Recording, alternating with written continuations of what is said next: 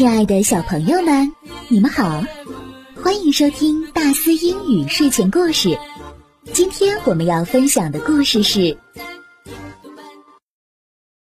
A Tomboy》，一个假小子。I am a quiet and shy girl. I have a good friend. Her name is Wang Ping. She is different from me. She moves up and down from morning till night. She likes playing football. She likes talking and laughing. She runs fastest of all the students in our class. In general, girls are always quiet, but she is so active. Some students don't like to play with her, but I like her very much. I don't know why. 接下来我们结合重点词汇，一段一段来听。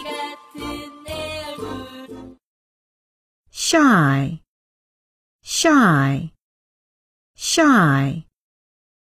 害羞的。I am a quiet and shy girl. 我是一名安静且害羞的女孩。I have a good friend. Her name is Wang Ping. 我有一个好朋友，她叫王平。Till, till, till. 直到。She is different from me. She moves up and down from morning till night. 她和我不同，他从早到晚都动来动去的。She likes playing football.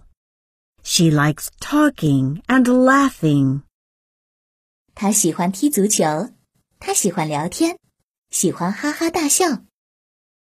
She runs fastest of all the students in our class. 在我班所有学生当中，她跑得最快。In general, in general, in general. 一般来说。Active, active, active. 活跃的。 In general, girls are always quiet, but she is so active. 一般来说，女孩子总是安静的， 可是她太活跃了。 Why? Why? Why? 为什么？ Some students don't like to play with her, but I like her very much. I don't know why.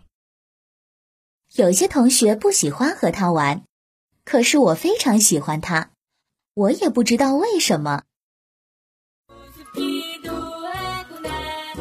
亲爱的小朋友们，今天的故事到这里就结束了。你还可以把这个故事作为礼物分享给你的好朋友哦。好的，咱们明天再见。